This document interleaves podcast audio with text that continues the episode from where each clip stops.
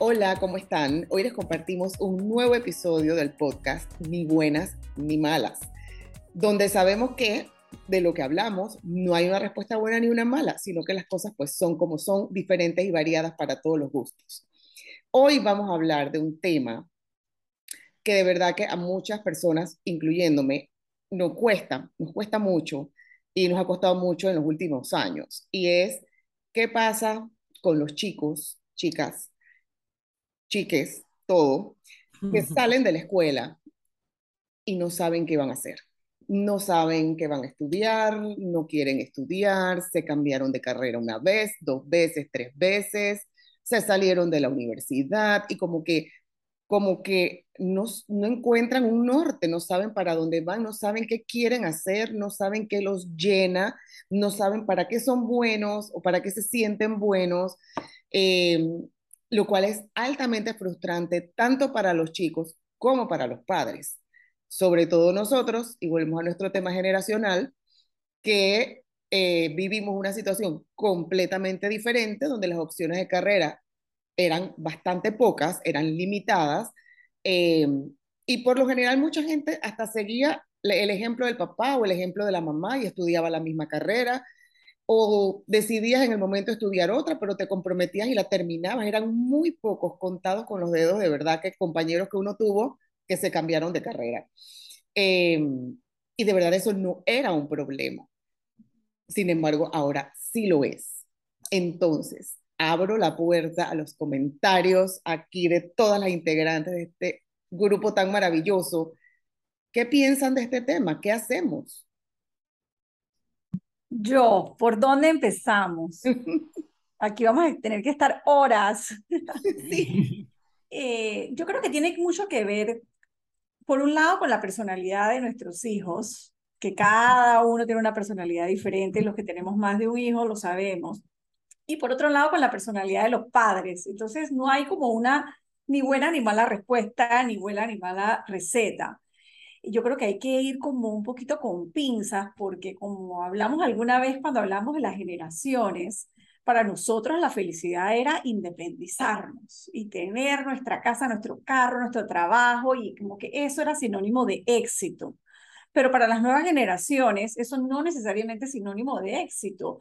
Y no solamente aquí en Panamá, en muchos otros países el, el, el dilema y hasta a veces el chiste es, oye, ¿cuándo es que se van los hijos de la casa? Y puede que hayan hecho su carrera universitaria y que incluso hasta ya trabajen, pero siguen viviendo con papá y mamá.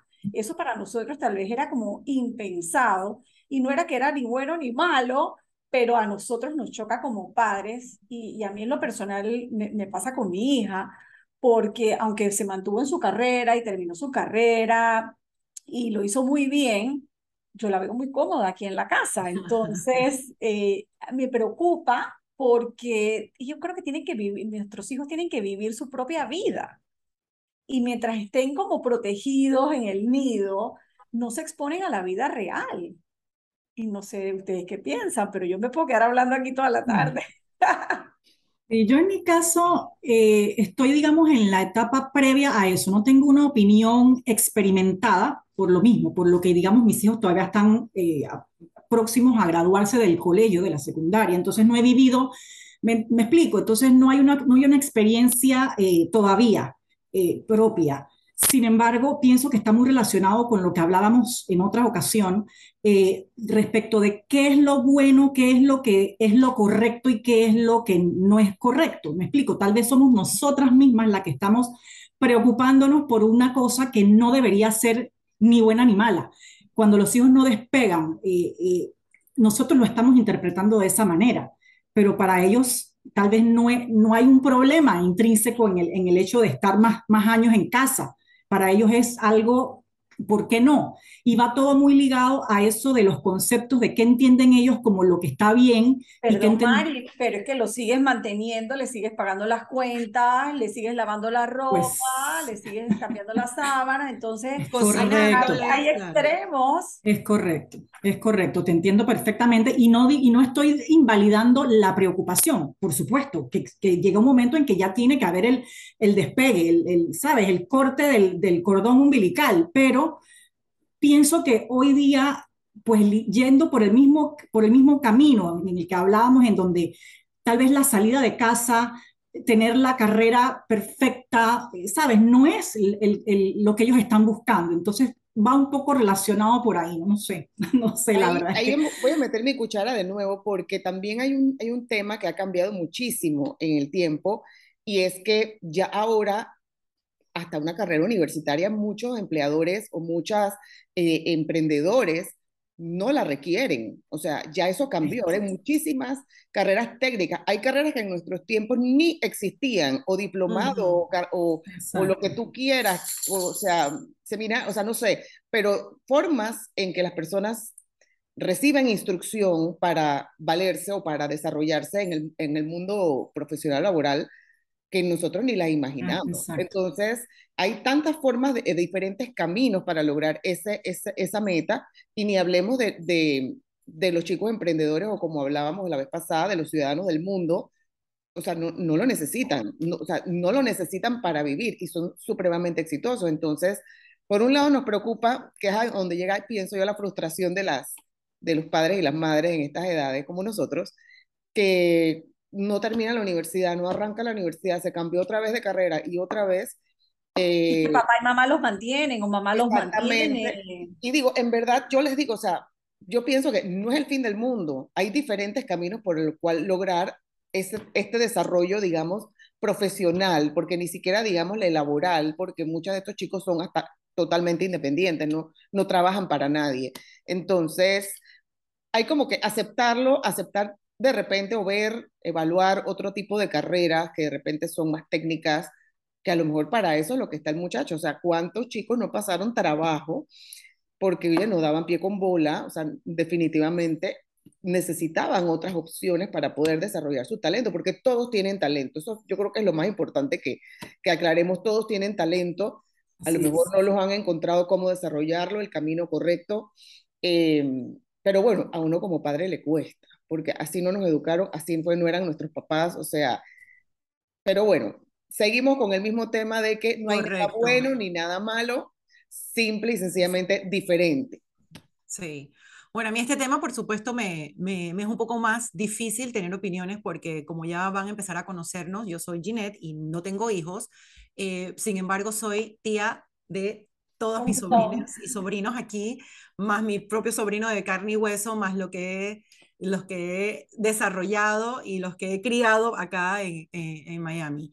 Y sí, veo que hay muchas situaciones de eso, de, niños ya adultos que todavía ahí, como decía Alexandra, con sus papás y con su mamá, trabajando quizás o consiguiéndose un trabajito X, pero para poder complacerse sus gustos, su celular, pagar su carro y poderse divertir.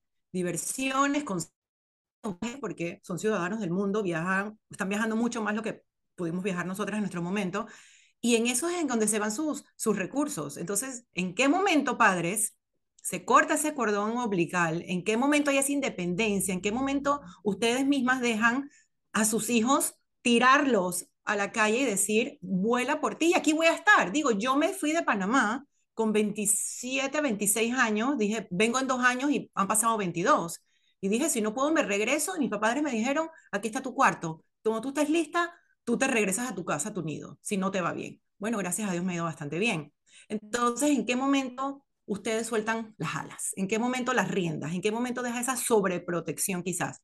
Aparte, estamos viviendo una economía súper complicada, donde además las rentas están altísimas, los alquileres, las compras, todo. Entonces, no es tan fácil. Acá en Estados Unidos, por, por ejemplo, lo más, lo más importante era que el hijo a los 18 años se fuera a la universidad X en otro estado y ya salía del nido y se mudó para otro estado y nos vemos en Navidad y nos vemos en tus vacaciones de verano y chao. Ya el hijo salió, se independizó.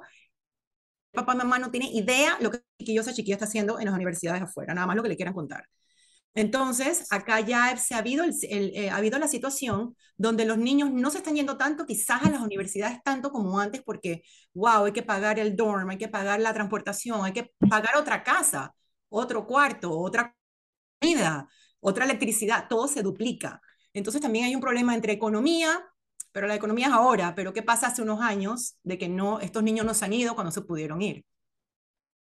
Mira, yo creo que tiene que ver también, entiendo la parte de la economía y la comparto totalmente. Leigman aquí es la dura, así que prepárense. Complicada. es una situación complicada, pero hay una realidad y es que... lo de la casa, va a decir Leigman. No, no, no, mira, no, no lo bote de la casa, pero la realidad es que en el tiempo de nosotros, si a nosotros nos tiraban a la calle, como dice Ginette, anda a volar, Ajá. y no te alcanzaba para salir a divertirte, o no te alcanzaba para viajar, o no te alcanzaba para ir al cine dos veces por semana, o para comer afuera tres veces a la semana, tú tenías que ver qué hacer para resolver. Nosotros no permitimos que eso pase. ¿Me explico? Nosotros estamos en el mamá, dame plata, mamá voy a comer afuera, mamá voy, entonces mamá ahí porque pobrecito, porque no tiene, porque eso no pasaba con nosotras. Y esa es una realidad. Eso que no pasaba con nuestros eran más duros. Nosotras, cada una estaba inspirada en tener su carro y en tener sus cosas, porque a uno era el que le tocaba andar en Diablo Rojo para ir a la universidad y, y todas Maricel, dame bote, Maricel. Oye, que nos salvábamos que éramos vecinas. Exacto. sí, pero es así, eso no pasa ahora. Y yo lo digo por mi propio hijo, o sea, mi hijo está ahora mismo en capacitación de, de su primer trabajo y el hombre se ha descubierto todas las rutas del metro porque para acabar empezó capacitación y el carro del papá, que es el que él está usando, está en el taller. Así que el hombre le ha tocado irse en metro, conseguir el metrobús, la Perfecto. Sí, me parece perfecto. Súper bien. Pero no te creas, los primeros días, mamita Leigmar estaba adentro así como que... ¿Me explico? Entonces, pero era mamita Leigmar. ¿Él se quejó alguna vez de tener que irse en metro? No. Ajá, exacto. Es lo que te digo, era mamita Leigmar. O sea, que la culpa lo la tenemos los padres. Mira, yo pienso que en gran parte sí, y vuelvo al punto de que en el tiempo de nosotros, si a ti no te alcanzaba, y yo no te digo que mamita Momi, la mía, no tuviera lo mejor, tú sabes, la pobre chiquilla se va al diablo rojo, pero yo jamás me enteré. Exacto. Porque también nos daban como esa, nos daban esa seguridad, nos daban esa seguridad de que arranque y defiéndase contra el mundo, si esa es la realidad de la vida. Yo creo que es un problema también de, de, o un tema que no es ni bueno ni malo, de, de seguridad, darle esa seguridad a, a, los sobrinos y a los, de, a los de buscar soluciones, de ver cómo resuelven y cómo... Sea, cómo resuelve, y te vas Exacto. a estrellar, mana, te vas a estrellar 25 veces, pero ahí se demuestra... Exacto, a la vez no te estrellas más de nuevo con eso. Y que de, se demuestra cuando tú te puedes parar. Y te puedes parar frente en alto, recoge la bandera, dale un beso y siga adelante. O sea, tan fácil como Mira, eso han dado en un punto importantísimo y es que nosotros, a diferencia de la generación anterior, les resolvemos la vida a los hijos. Mira, yo te digo por mí, que yo no sé los que me oigan qué pensarán, pero yo siento que de repente mi papá era muy, era muy duro, era muy estricto, entonces Ajá. Yo dije que yo no voy a ser así. Hasta yo le tenía miedo. Exacto. Mm, yo no, mi papá levantaba las cejas y todo el mundo quedaba quieto en home. Entonces, sí. o sea, yo dije yo no voy a ser así, entonces pobrecitos los niños. ¿no? Y entonces en, en, el pobrecito los niños se quedaron y son unas lechugas, fresquísimas. Exacto. Fresquísimas. Mira que a diferencia de que, de que ellos estén enconchados o arranchados, ellos, mis dos hijos, sí, conversaciones que hemos tenido, ellos sí me han manifestado que ellos se quieren ir, o sea, ellos quisieran tener su apartamento, su independencia, nada más que están claros que no ganan la suficiente, en un día que nos pusimos a sacar los números, pero entonces tampoco hacen nada para solucionar eso. O sea, si no gano lo suficiente, entonces no me puedo, me quiero ir, pero no me puedo ir. Pero entonces, o sea, yo no sé, va a vender. ¿Qué estás haciendo al respecto? ¿Qué vas a hacer al respecto? Exacto, ¿qué vas a hacer? Pero yo creo que nosotros tenemos la, sí tenemos la, sí tenemos parte de la culpa. Exacto. Sí. Yo creo que mucho es la personalidad de cada cual. Eh, mi hijo menor, Emanuel, un día me preguntó, mamá, ¿a qué, hora, ¿a qué edad es que tú nos vas a botar de la casa? O sea, porque no tenía ninguna intenciones de irse pero ahora que ya está estudiando y todo, ya como que ha encontrado como que por allí la, el gusto a eh, el despegar sus propias alas, ¿no? Mi hija mayor, Victoria, ella está muy cómoda, ella está muy cómoda, la va a tener que sacar con corregidor de la casa. el juez de paz. Yo, yo, yo, me enfrento a un dilema, y yo me enfrento a un dilema porque yo digo, ¿será que me tengo que poner dura y tengo que, ¿sabes?, ponerle tiempo a esto y decirle, mamita, pero lo hago por su bien, porque yo me preocupo por ella, porque ustedes que me conocen desde muy joven, saben que yo era todo lo contrario, súper independiente y me independicé aunque no tenía ni la edad, o sea, eh, me cuesta mucho más enfrentarme a esa realidad. Y yo digo, chuleta, debo estar pagando todas las que le hice a mis papás. Mm, pero mm. Aquí has dado con otro punto importante y es eh, el tema de, de de que te, de que te duele porque tú no eras así.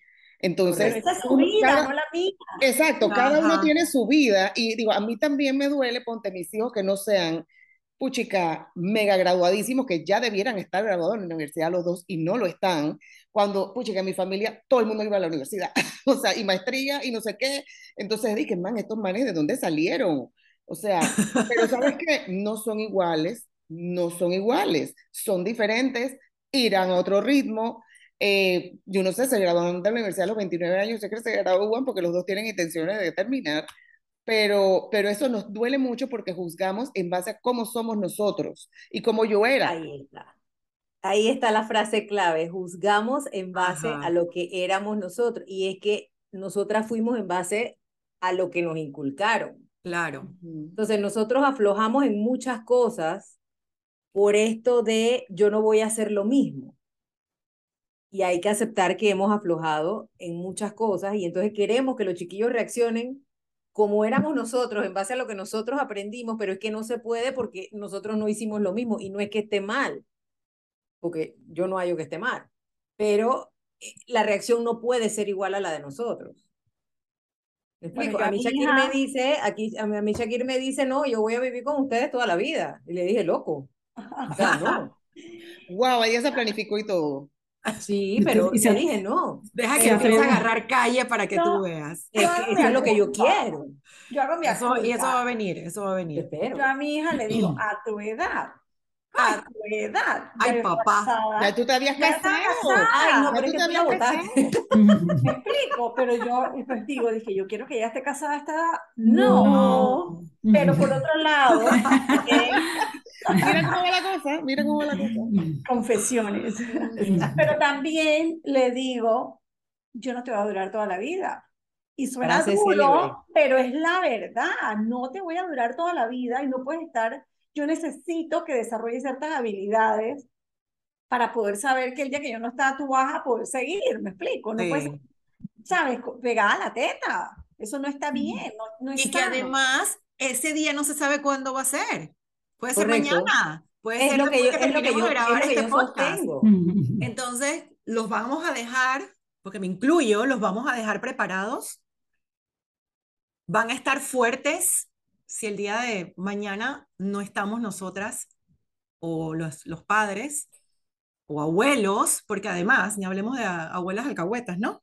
Correcto. Ajá. Esa es para otro episodio. Esa es para Ajá. otro episodio. Uf. Entonces, eh, que esto va a haber guerra después de este comentario mío. Bueno, ya, ya, la veo. Entonces, de verdad que, que, que nos vamos a dejar preparados, o sea, van a servir. Claro que van a servir, obviamente porque se van a poder defender. Además, están creciendo en la misma, en la misma tribu. Sí con la misma gente que está haciendo exactamente lo mismo, cosa que nos pasó a nosotras. Todas estudiamos, todas trabajamos, ta, ta, ta, y nos íbamos acompañando y eso era nuestra red de soporte, ¿no? ¿Dónde estás? Que voy, que voy, que llévame, que llévame, que el bote, que no sé qué. Todo eso. Ellos están creciendo en la misma tribu y en el mismo sistema. Así es que en algún momento que, que no tengan, no tengan esa, esa net, ¿cuál será este el futuro de estos niños? Que no va a ser ni bueno ni malo. Va a ser lo que ellos al final decidan y lo que ustedes padres los ayuden a impulsarlos. Y mientras estemos aquí, pues aquí estaremos. Yo sí creo que hay que poner como que hay que hacer un plan.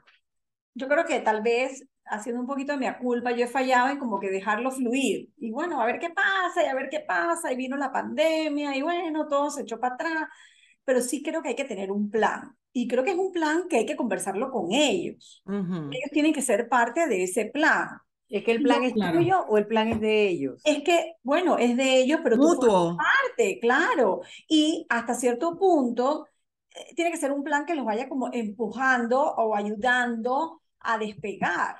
en tu concepto. Bueno, no sé. Claro, pero ese plan es mutuo. Pero O es que sea, mientras ¿qué lo tengas abajo de lo qué alima, qué quieres hacer en la vida? ¿Qué quieres? ¿Qué quieres hacer? bueno, ¿y cómo vas a llegar a ¿Y eso? Cómo vas a llegar a eso? ¿Cómo. Cómo los sobrinos acá se van a ir de la casa de Maricel y de Yello? Bueno, porque es que si no, ¿Cuál es el si plan? no haces un plan de acción, como todo en la vida, esto queda en expresión de deseo y no en una meta. Hay una diferencia entre que a mí me gustaría y yo tengo esta meta. Para lograr esta meta, yo hago un plan de acción para lograr esa meta. Ujú. Ujú. Así que yo creo que parte de nuestra responsabilidad como padres de esta nueva generación es hacer un plan de acción y ayudarlos a un, un plan a seguir, o sea, por dónde vas a empezar y cómo lo vas a aterrizar y en qué tiempo lo quieres lograr. Y bueno, y si no lo logras, ir posponiéndolo, pero ir, a- ir ayudándolos porque creo que no tienen las herramientas actualmente, o tal vez la ambición o el, o la tribu El hambre, le digo yo. ritmo, La motivación, la motivación, Yo entender qué los motiva hambre. y a dónde quieren llegar, porque si ellos mismos no tienen claro qué quieren hacer, dónde se ven ellos en, no sé, 5, 10, 15 años, va a ser muy difícil armar un plan. Tú lo puedes armar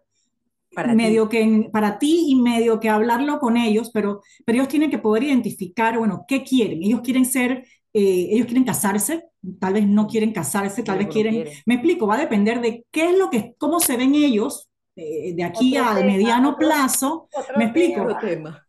Otro tema. Definitivamente, podemos quedarnos Pero- horas hablando, ¿no? Pero esa meta puede ser tan fácil como que, ok, me- te quieres ir a vivir a otro apartamento, quieres vivir solo o sola.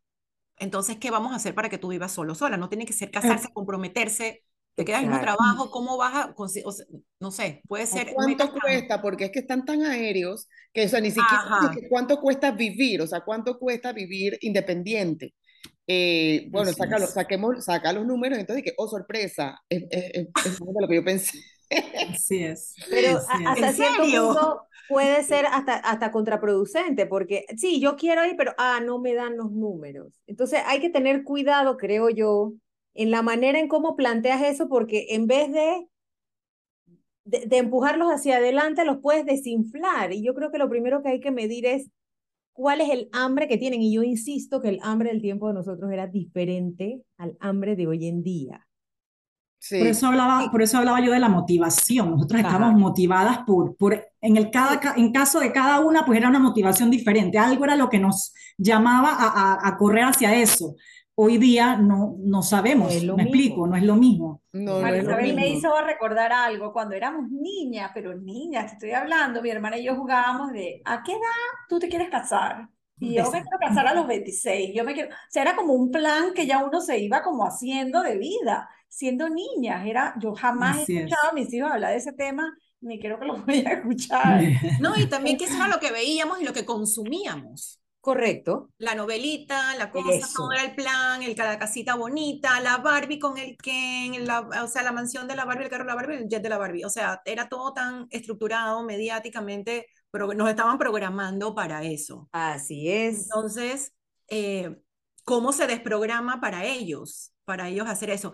¿Y ustedes creen que esto tiene que ver con la edad? Uy, Mm, silencio. Buena No. pregunta. Silencio.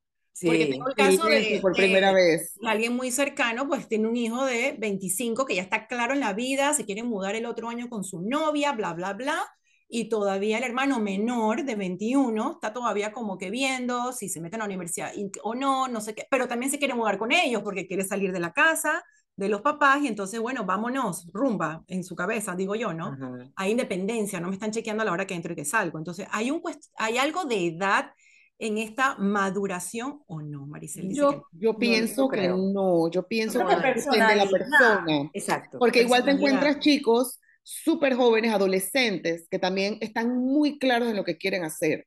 Eh, y digo, y también te encuentras gente de 53 años que no sabe lo que quiere hacer y no Oh, lo... sí. Correcto. O sea, Ajá. es, es un poco, es un poco, es, es la Ese es otro tema que vamos a hablar más Ese es otro tema.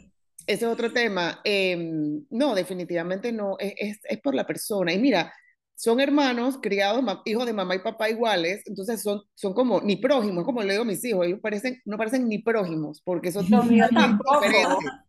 Entonces es increíble, es increíble, ¿no? Pero si no, no, la edad no. mm, mm. Yo La no creo que la no edad es. sea, sea- pensándolo, yo no creo que la edad tenga que ver. De, la edad, creo que tenemos que ir haciendo conclusión. Creo que tenemos que ir haciendo conclusión. Sí, vamos a ir haciendo, eso mismo iba a decir, a ver, el, el resumen del resumen, como nos gusta a nosotras. Exacto. el resumen del resumen, a ver nuestro Leigmar, que estás en la pantalla del lado primerita.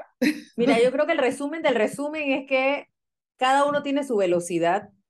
Nosotros, yo sí creo que tenemos que de repente retomar un poquito de lo que nos dieron a nosotros para ver hacia dónde ellos quieren ir. Quizás no me voy con la frase de Alexandra de un plan como tal, porque yo insisto que el plan es como para uno y no para ellos pero sí de repente sí me gusta la idea de ella de guiarlos un poquito a ver dónde está enfocada el hambre de ellos y qué quieren hacer. ¿Me explico? Y también la cosa está muy fácil ahora para ellos y nosotras no la teníamos tan fácil en cuanto a estar en la casa. Nosotras sí queríamos más porque tú querías tu vida y ellos hoy en día tienen su vida con nosotros. Exacto. Yo por mi parte me quedo con el tema, bueno, de entender eh, lo que les decía, el tema de qué los motiva. Yo, tanto como un plan, tal vez no, pero sí pienso que, que es algo que tal vez tener un bosquejo, un, como una estructura que va evolucionando a medida que pasan los años y vas entendiendo cómo evoluciona y cómo madura tu hijo, entenderlo y ver qué lo motiva y qué lo, qué lo llama, ¿no? ¿Qué, ¿Por qué camino va? Y así mismo entonces ir evolucionando ese plan que originalmente medio que trazamos. Pero creo que todo se centra más que nada en, el tema de la motivación de cada uno. Mm, Alex. Yo me mantengo que si hay que hacer un plan. Ojo, porque es que no lo he hecho y que lo voy a hacer a partir de mañana. mañana. o sea, el plan lo tenemos que compartir luego en otro episodio. Y luego hacemos otro episodio y les cuento cómo me va. Pero yo he llegado a la conclusión y he estado pensando mucho en este tema últimamente, en que sí hay que ayudarlos a hacer un plan creo que depende de la personalidad, que fue con lo que yo empecé mi, mi, argumento, que depende de la personalidad del hijo y de la realidad y de la edad y de las circunstancias y del país y del momento. O sea, hay muchos factores. Yo no creo que hay ni un buen plan ni un mal plan. ¿no? Yo creo que hay que construir un plan y sí hay que convertírselo en unas expectativas y en unas metas porque no podemos seguir dejándoselo tan fácil. No por nosotros, yo creo que por ellos mismos. Yo sí creo que tenemos que ayudarlos a, cimentar o a estructurar una base para, para una vida y que ellos puedan encontrar su felicidad y su rumbo. Ojo, no estoy hablando ni de casarse, ni de tener familia, ni de tener hijos, ni porque esa, ese modelito que como tú decías, Ginette, nos venían inculcando a nosotras, yo no estoy segura que eso es lo que, lo que queremos para nuestros hijos. No estoy diciendo eso, pero sí estoy diciendo que tienen que por lo menos saber qué quieren, aunque sea a corto plazo y que esa, esa meta puede que cambien unos años, porque ahora los tiempos ya no son los mismos. Y puede que su meta sea una meta a un año y después se haga una meta a dos años y así la va cambiando, no importa, pero que aprendan a estructurar su vida, porque es que si no, las van a pasar mal, la vida es dura, la vida es dura. Y yo creo que tenemos que prepararlos para, para, para la vida que, que, que viene y, y otra, otra conclusión con la que me quedo es que nadie nos enseña a ser padres, o sea, que hijos no vienen con un manual y ese es otro tema que me anoto también. Y qué difícil es ser padre. Sí, no viene ni el manual ni el pan, no mentira.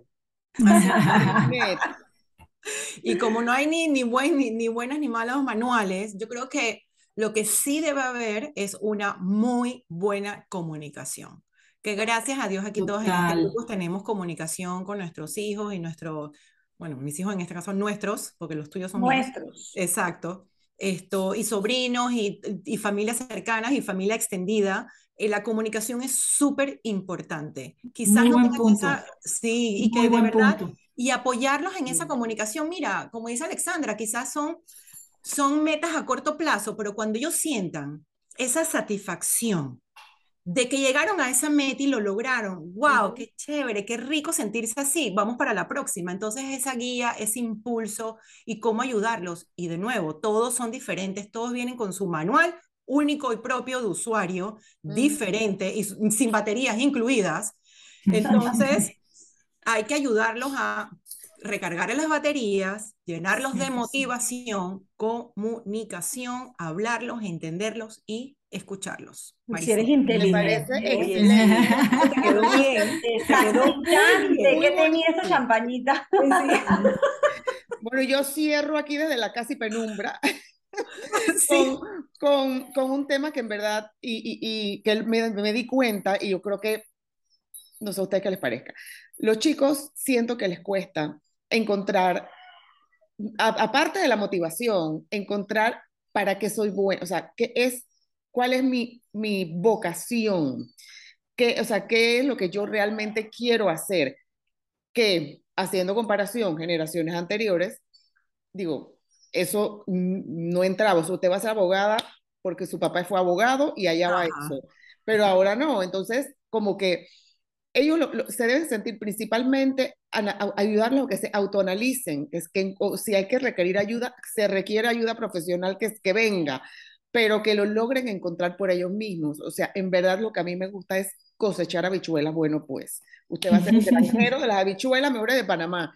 O sea, porque como ahora, ahora los esquemas. Total, o sea, como los esquemas son tan amplios ahora, no son las profesiones sí. tan cuadradas como antes, o sea, a lo mejor o sea, tienen vocación para hacer cosas que a nosotros ni se nos ocurre. Ni se nos ocurrió, exacto. Eso existe y, y, que, y, que, y que pueden ser autosostenibles, digamos, eh, dedicándose a eso. Entonces, esa es una ayuda, aparte de prenderle las baterías de la motivación y la comunicación y todo esto, es ver de cómo los podemos ayudar para que se, para que se encuentren, porque al final esa decisión tiene que salir de ellos, o sea, para, para que se sientan felices, que ese es otro episodio que vamos a hablar sobre la felicidad, pero para que se sientan realizados, para que sean autosostenibles, para que puedan ser independientes, etcétera, etcétera, etcétera, tiene que salir de ellos mismos, para que sea eh, efectivo. Exitosos. Exitosos, esa es la palabra, efectivo, exitosa, esa es la palabra. Y, fe y felices. Y felices, que eso viene en otro episodio.